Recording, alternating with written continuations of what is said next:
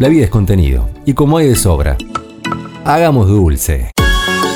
Un podcast sobre creatividad, marketing y cultura digital, entre otras cosas que todo el tiempo pasan en el mundo. 3, 2, 1, grabando. Buenos días, buenas tardes, buenas noches, no importa en el horario en que nos estés escuchando. Mi nombre es Facu Celaya y esto es, como dice la presentación, Hagamos Dulce. Estamos haciendo un nuevo episodio de este podcast, de este podcast, como digo siempre, que grabamos todas las semanas acá en Mermelada Inc. Me acompaña, como todas las semanas, la señorita Sofía López Taguada. ¿Cómo anda Sofía? ¿Cómo va Facu? ¿Todo bien? Todo muy bien. Bueno, hoy tenemos un programa súper especial. Este episodio me parece que está buenísimo. Necesitaríamos llevarlo a la...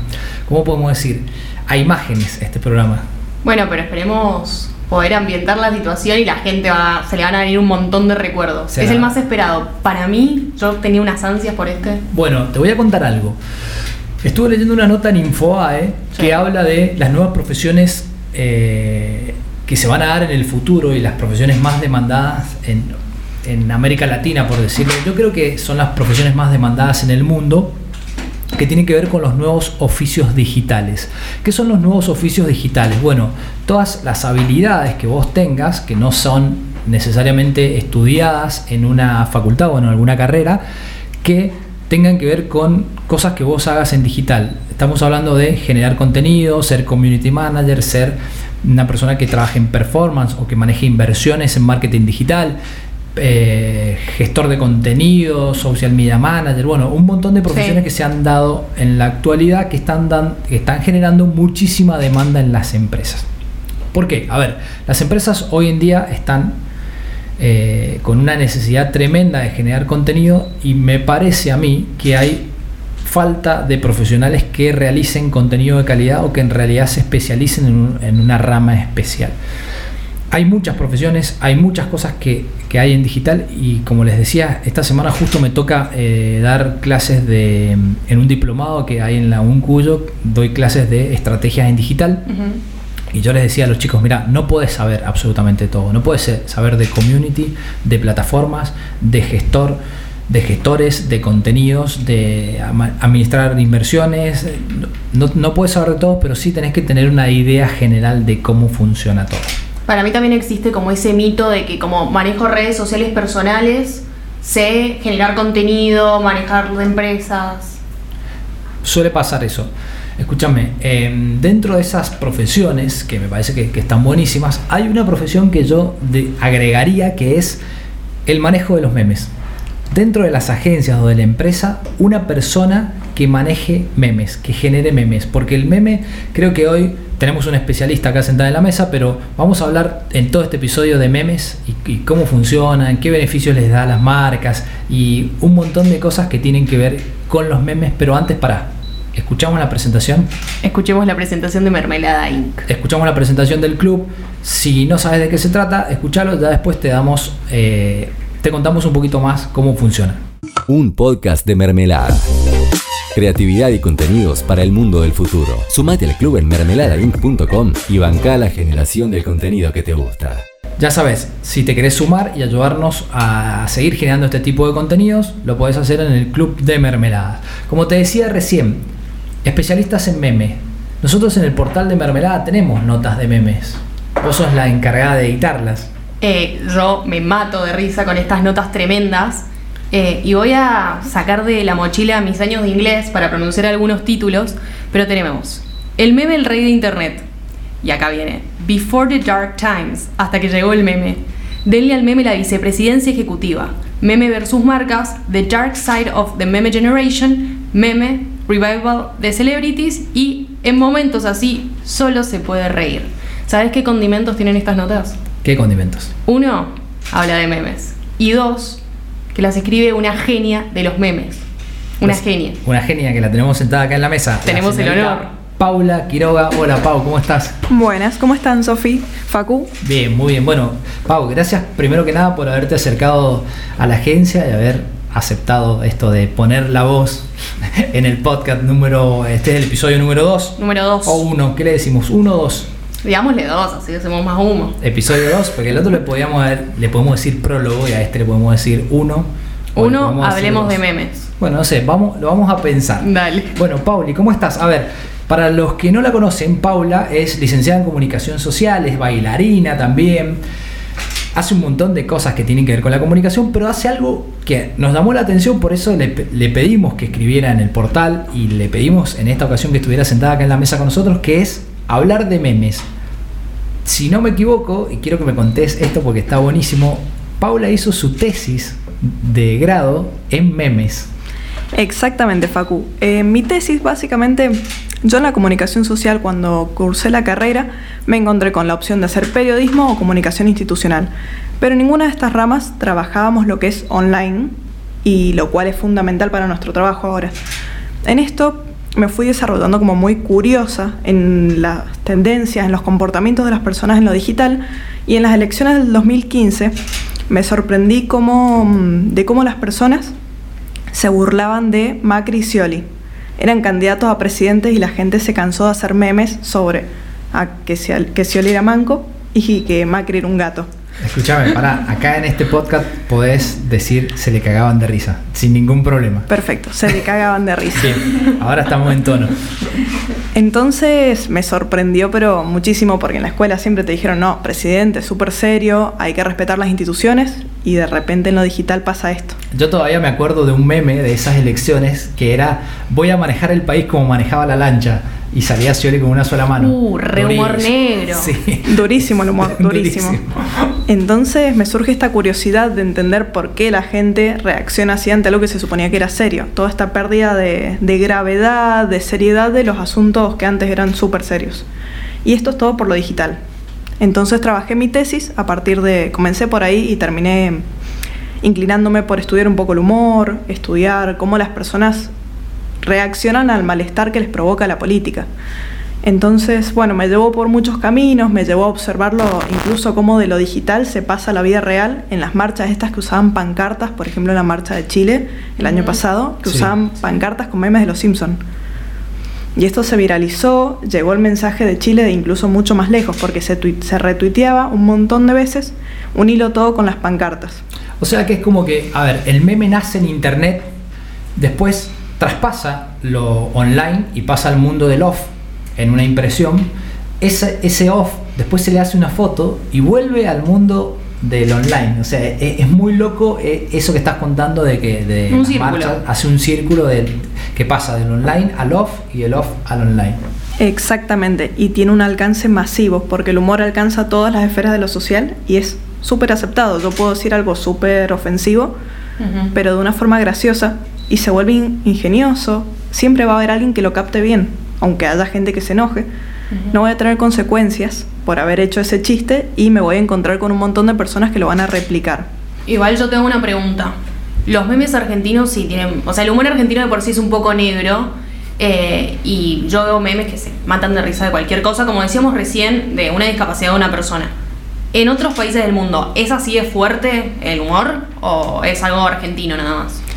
Yo tiendo a creer que es algo más de Latinoamérica, pero hemos observado mucho, por ejemplo, en Rusia, memes sobre Putin, Sí. eh, que se ríen sobre esto del macho, de que puede Macho con alfa. todo, subido un oso. y eso salen de allá. Nosotros los Sí. replicamos, pero salen de allá. Entonces, no sé, habría que analizar cuántas partes del mundo tienen este tipo de humor. Latinoamérica es clavadísimo. Pionera. Río Negro. Pionera en, Río Ne- en, en humor negro. Sí. Y ponele algo que a mí me, me causa mucha intriga. ¿Cómo empezó este, esta pasión que vos tenés por los memes? Porque es una pasión. Sí, realmente sí. Eh, esto empieza por simplemente observar y me encanta ver cómo la gente utiliza los memes en distintas situaciones, cómo se lo pueden llevar a todos los aspectos de la vida social. Em, esto de que es una forma hasta sana de por ahí descargar frustraciones, enojos, emociones divertidas, buenas, malas y de conectar. ¿Cuántas veces nos ha pasado que nos conectamos con una persona simplemente por memes? Sí. Bien. Rompemos el hielo ¿Vos, incluso. vos decís que el meme sirve para levantar también? Para todo. Hay muchas conversaciones que empiezan con memes. Sí. No, no me mires con esa cara como diciendo, eh, está bien que está mi esposa acá, pero eh, tengo libre albedrío y puedo decir lo que quiera. No, pero yo conozco gente que ha mandado, ponerle, no sé, en Instagram el meme de- del nenito cayéndose y decirle, uy, me caí en tu chat. Es, buen- es muy buen levante. Es como, sí, es la- romper el hielo, como dijo la Paula. Exactamente. Che, Pauli, no, em, teníamos como un montón de preguntas eh, para hacerte, pero bueno, obviamente que esto se va dando así de forma tan dinámica que, que se me van ocurriendo otras. ¿En algún momento te dijeron, definime un meme? Un montón de veces. Eso o haceme un meme. Cuando yo contaba que estaba haciendo una tesis sobre memes, era, bueno, ¿me haces un meme? ¿Cuál es el último meme que salió? Y yo les decía, no, mi tesis va por un análisis del humor, de la sociedad, de la política. Ah, ¿y cuál es el último meme? ¿O cómo, qué es un meme? Y un meme, simplemente, ah, hay muchas teorías que definen lo que es un meme. Por ejemplo, ahora podríamos hacer el ruidito de la puerta. Que acaban de abrir. Acaba de abrir uno de los chicos acá de la agencia, abre la puerta y se escucha. Bueno, van a escuchar en este episodio ruidos raros. La puerta ya pasó, el disparo de la reflex Así es. que Bueno, se está escuchando. estamos demostrando que estamos trabajando. Estamos trabajando, nos están sacando fotos, así que no pasa nada.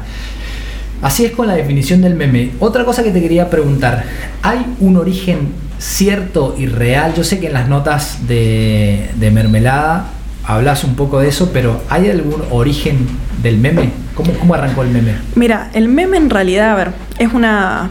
Depende de la creatividad de las personas. Puede haber existido algún meme que se le ocurrió a una persona antes, pero los primeros que fueron virales y conocidos fueron los de la página 4chan.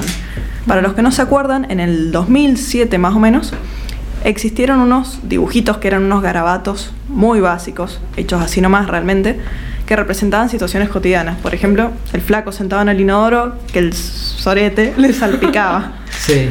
Eh, son los que son blancos y negros, que sale el flaco con la cara des- desarmada, así. Exactamente. Y empezaron a, a emular distintas emociones Bien. y se volvieron virales porque eran situaciones comunes.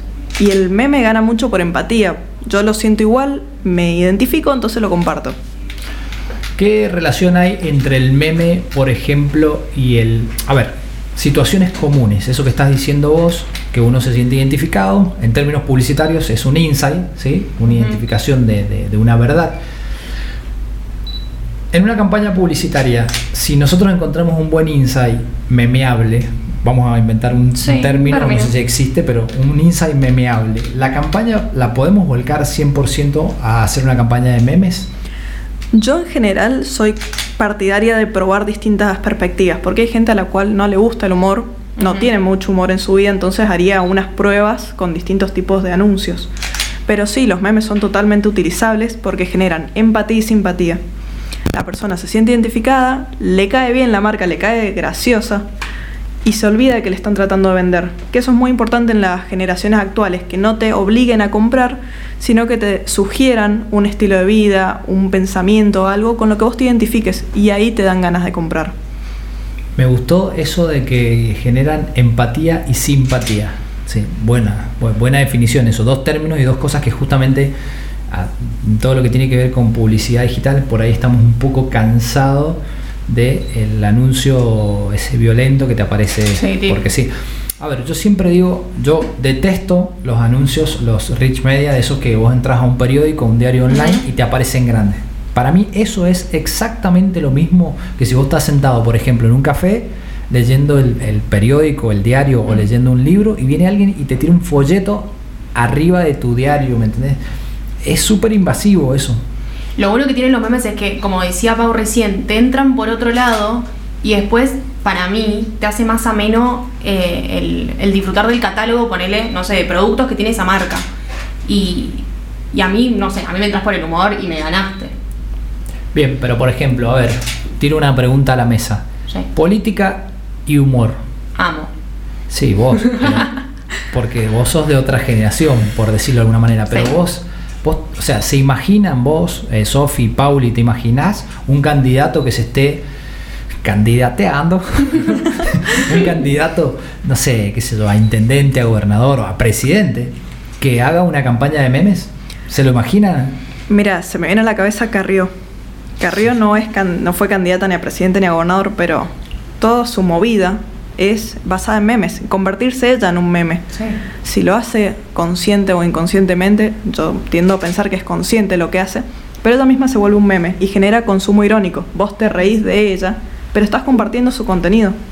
Entonces le llega a mucha más gente que tal vez puede verse impactada o simpatizar con ella. Hay un- una técnica de, de estrategias de, de branding personal que es reírse de uno mismo.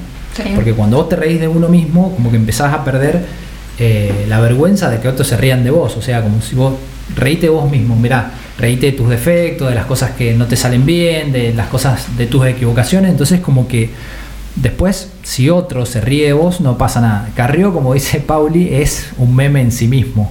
Y ti- tiene un montón. Aparte, la, la posición esa de que sale, Acostada. sale acostada abajo del auto. Es esa genial. la, la cortan y la pegan en cualquier lado. Y la del bebé, viste que ella tiene el discurso de la República, cuidemos a la República. Ella se compró un bebote y se saca fotos con la República, que es el bebé. Y todas sus redes sociales están, o sea, plagadas de fotos de ella con un bebote cuidando la República. Es Ah, increíble. esa no la tenía. Es muy buena. Bueno, a ver, sigamos con el tema del meme. Para la gente que recién se está sumando o que por ahí agarró esto en este momento, hoy estamos hablando de memes, estamos con Sofi, estamos con Paola Quiroga hablando de memes y estamos viendo cómo el meme puede ser una gran estrategia de comunicación, de publicidad o de empatía y simpatía con la marca y un público o distintos públicos. Ahora, el meme argentino, creo que Sofi recién te dijo algo por el estilo. ¿Tiene algo en particular? El meme argentino siempre ácido, muy ácido. Eh, nosotros nos reímos mucho de las desgracias del país. Cualquier cosa que pasa, caída del peso, subida del dólar, eh, algún furcio de un político, es meme a los 10 minutos. Bueno, el. A ver. Es que me la, me la dejas picando y no puedo. Dijiste Furcio, un político. Lo de la teta de hace un par de semanas atrás. Qué manera ver memes en internet, por Dios. Sí, y si te fijas, la gente estaba indignada, pero igual se reía. Sí, O sea, estaba indignada y se reía, es verdad. cuando vos te enojas con algo en la vida real, no sé, te tropezaste, te robaron, no te reís. Y pero esto para mí es reírse para no llorar. O sea, Posiblemente. tiro, tiro mi opinión. Pero estamos, o sea, vemos todo el día que es verdad, la Argentina está con un contexto complicado hace mucho tiempo. Y vemos que la gente se ríe de cosas que posta afectan el bolsillo, afectan la educación, afecta todos los ambientes y la gente se ríe igual y comparte y comparte. Sí, totalmente. Además, bueno, hay algo que por ahí muchos no se dan cuenta, porque como el humor es algo tan efímero, fácil, divertido, que no nos paramos a analizar de que el meme también sirve para difundir ideas en muchos casos. Por ejemplo, si yo estoy en contra de un partido político, hago memes en contra y difundo ideas en contra del partido. Hasta a veces las fake news se pueden convertir en un meme. Em, se puede generar, por ejemplo, esto que pasó hace unas semanas atrás de la fase 1, que no era fase 1. Salieron un montón de memes, cuando ni siquiera estaba como comprobado que realmente se hubiese dicho va a haber fase 1 para Mendoza. Y no importa que sea real o falso, pero yo difundo eso y genero sensaciones en la gente, genero reacciones de enojo, de risa, em, y la gente lo comparte y se difunde una idea sobre algo, sobre un hecho, que em, está sesgada. Lo que tiene el meme, por ejemplo, a nivel eh, engagement o viralización de compartir eso que estás diciendo vos, es que el meme normalmente tiene muy pocas palabras, o sea, muy poco texto, tiene o dos imágenes o, o algo tipo un titular y una bajada, entonces no necesitas demasiada interpretación, lo lees rápido, te pinta, le haces retweet, te pinta, lo compartís y te pinta y lo compartís por WhatsApp. Yo tengo una vara personal, o sea, de de viralización, o sea, una idea que es si algo te llega por WhatsApp, si vos haces algo y te llega por WhatsApp, te vuelve, es porque funcionó. Por ejemplo, vos haces un meme Sí. y la gente lo comparte un montón de veces y después te llega por WhatsApp y, fue el, el que vos hiciste, Sos es porque funcionó, sos viral. A mí lo que me impresiona también, que lo veo mucho en redes, es que hay una imagen que después la gente la aplica en distintas situaciones. Por ejemplo, la, que me acuerdo de ahora, la del pececito, que está el pez cerca de la pantalla ahí como en la foto. La gente le pone cualquier frase, o sea, va cambiando la temática del meme y pega. ¿Cómo, cómo es que una imagen puede pegar en tantas situaciones? Simplemente se trata de resignificar. Siempre eh, hay que guardarse en algún contexto. Por ejemplo, si el meme es algo, se trata sobre una situación de humor, no vamos a poner algo negativo, porque no va a parecer gracioso, va a parecer como que estoy intentando ser gracioso y, Ujú. no, y no lo logro. Pero siempre y cuando encaje un poquito, yo puedo resignificar el meme como quiera. Por ejemplo, el meme este de las nenas que se tiraron el pelo. Sí, icónico. Ahora toda la semana plagadas las redes sociales Bueno, de ese pero meme. que esas nenas que se tiraron el pelo explotaron internet en una semana. Es que fue muy bueno. La cara, me hizo acordar a vos. Esa cara así Ah. de perversa. La que, Me estaba bardeando el aire, me sí, estaba sí, la que sopla la vela y después le dice, así como con el hombrito, como, ¿qué me importa? Es buenísimo. Es genial. Estas dos nenas representaron un montón de situaciones, como lo que nos está pasando este año. El, mis planes para el 2020, el 2020. Y la cara está de Sí. traviesa de fuiste. Yo hice un meme con mi hijo con eso. Justo le saqué dos Sí. fotos y hice un. no sé, el lunes arrancan las clases y no, el lunes es feriado. O tenemos cuarentena, así. Justo había puesto dos caras y hice un meme. La carita y pobre. Pero. Tipo pobre, así. ¿Cuál es tu meme preferido, Pauli? ¿Tenés alguno así de batalla? ¿Viste como este es el commodity de los memes? Y uno de mis favoritos últimamente es el de Leonardo DiCaprio con la copa. Ah, Sí. que buenísimo. es genial. O el de también el de DiCaprio en Bastardo sin Gloria. No, en Django, perdón. El que sale mm, Con- riéndose. Con el whisky, ¿o no? Con el whisky. Sí, no Siempre con un trago DiCaprio. Siempre. Sí, sí, ese es buenísimo. ¿Vos? El mío. El del pececito, chicos. Yo lloro con el pececito. Porque es como. Mamá. Se te acerca así. ¿Nunca lo vieron? A mí me costó un montón entenderle el chiste. No, y los de gatitos también, amo. Ah, pero es el que me dijiste que mañana iríamos a algún lado y después le ponen otra cosa. Sí, ese me encanta. Sí, el, el eh, que las, las chicas señalando al gatito, ese. Ese. Sí. En internet igual cualquier cosa que tenga un gato se comparte. Sí. Derecho. más- Me gusta, me gusta esa filosofía de vida. Sí, sí, sí, es que está perfecto, está perfecto. Bueno, eh, te voy a hacer una pregunta incierta. ¿Cómo ves el futuro del meme? ¿Se Mira. corta? O sea, ¿es algo pasajero o en algún momento, no sé, explota más, explota menos, se deja de usar? ¿O ya, ya está instalado? Mira, yo creo que es algo que se va a mantener por bastante tiempo porque es una forma fácil que puede usar cualquiera. Yo podría decirte, mira, va a evolucionar, va a crecer, se va a volver un holograma, se va a volver un montón de cosas, podríamos pensar con todo lo que existe en multimedia. Pero lo real es que el meme funciona porque cualquiera lo puede hacer. Es buscar la foto en internet, no hace falta que sea ni siquiera de buena calidad, muchos memes están pixeladísimos. Escribirle un texto arriba con Paint, cualquier herramienta fácil que tengas a mano y listo. Sale hiciste un como meme. piña. Exactamente, entonces yo creo que el futuro es, es que las empresas empiecen a abrazar la filosofía del meme para utilizarla. Lo que pasa es que con las empresas eh, suele pasar que todavía no se animan a un montón de cosas.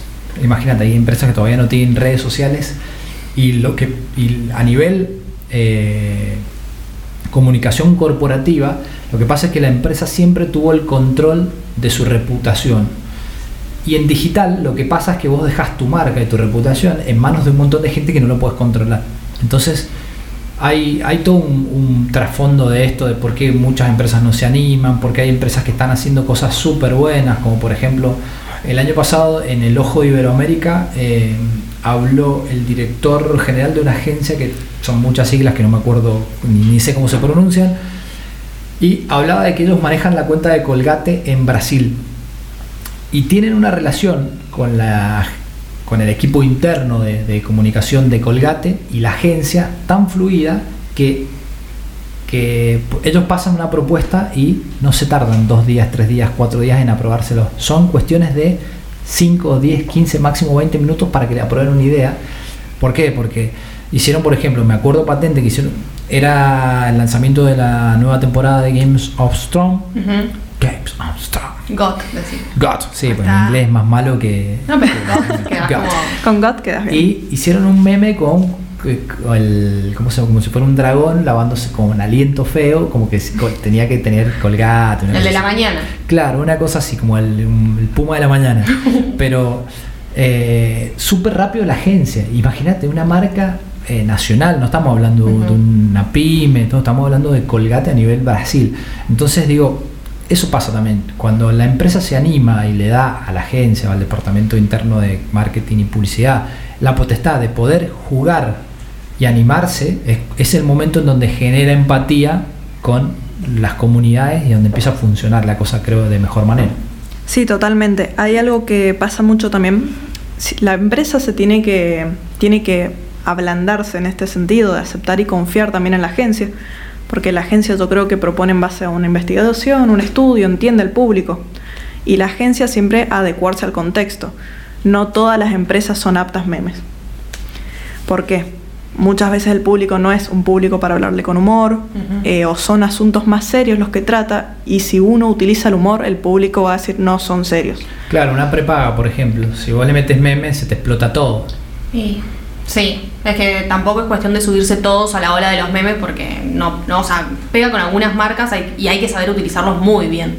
Sí, totalmente, totalmente, porque si no pasamos a ser como el señor Burns cuando quiere ser joven en Los Simpsons.